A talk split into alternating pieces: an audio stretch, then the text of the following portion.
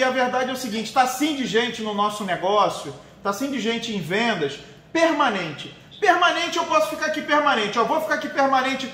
Quer ver, quer ver essa live acabar? É eu ficar cinco minutos aqui assim, ó.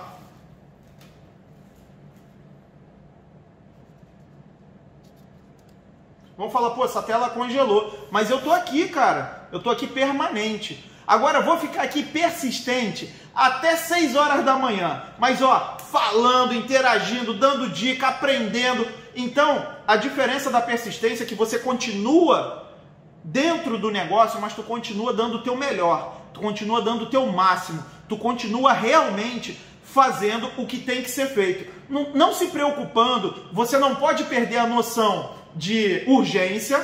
O teu resultado ele tem que ser urgente mas não adianta tu entrar em desespero. Cada um tem o seu tempo, lógico, mas cuidado. Cuidado para você não ficar confortável. Você tem que sair da tua zona de, de, de, conforto e entrar na sua zona de desconforto, porque o teu crescimento, a tua vitória está na zona de desconforto.